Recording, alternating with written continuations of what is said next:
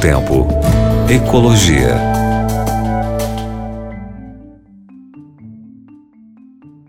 Olá, meu querido ouvinte, minha querida ouvinte da Rádio Novo Tempo. Espero que você esteja bem. É... 2020 foi estranho, né? Foi um ano esquisito, né? Acho que todo mundo pensa assim: nossa, mas o que, que tinha mais para acontecer em 2020 que não aconteceu, hein? É... A gente lembra de tanta coisa: é pandemia, é um monte de problema.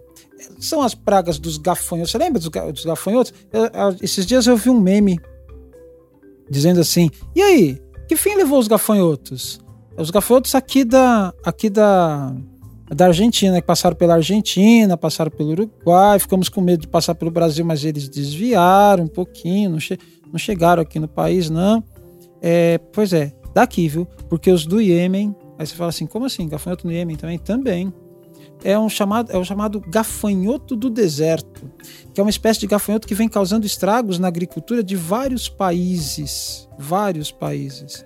E aí a FAO, que é a Organização das Nações Unidas para a Alimentação e Agricultura, já alerta para uma nova nuvem desses gafanhotos que poderá ameaçar plantações do Iêmen. Essa praga agrícola consegue acabar com cultivos e pressiona ainda mais diversas comunidades que passam fome na região. Quer dizer, já não bastasse elas acabarem com toda uma produção agrícola ainda numa região uh, de carência alimentar. Né? De acordo com o agricultor Ar Hudud Village, na província de Tarim, esses gafanhotos acabaram com toda a plantação em quatro dias. Segundo relatos dele, não deixaram nada, só os galhos. Esses gafanhotos do deserto atacam os cultivos de rábano, cebola, sésamo, tâmara e palmeiras, e provocam perdas significativas para os agricultores. Não, não acabou, 2020 não acabou. Ainda tem os gafanhotos? Tem.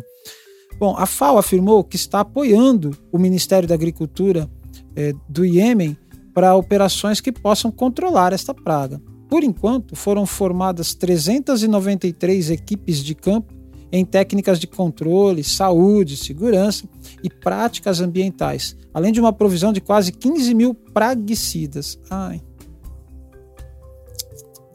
Não gosto quando eu uso essa palavra, sabe?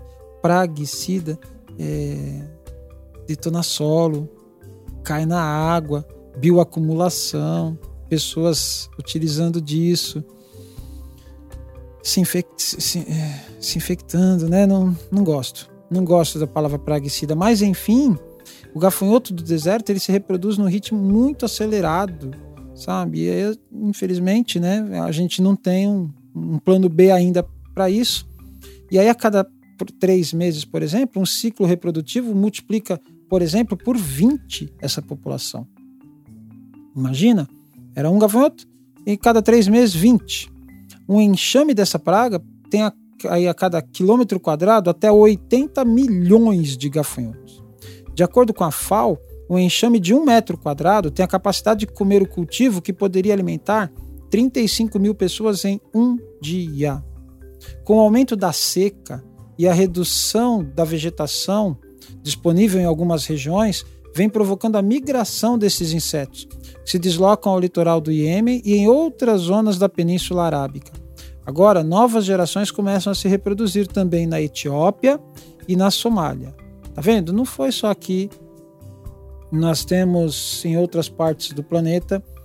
E assim, né? Questão da seca, questão de, de o homem estar entrando, adentrando é, no, nas regiões onde, onde, onde eles eram, eles tinham comida anteriormente. Não tem jeito aonde a gente mexe, a gente vai causar um desequilíbrio e vai voltar contra nós mesmos, né? A gente espera só que é, Deus proteja aquele povo. Iêmen, Etiópia, Somália, a gente sabe são países é, extremamente pobres, né? Países uma, bem, muito explorados e que não merecem isso. Né? Que Deus abençoe a eles, Deus abençoe você também. Manda essa nuvem de gafanhoto para lá. Não vem para cá, não. Grande abraço para vocês. Tchau. Novo Tempo. Ecologia.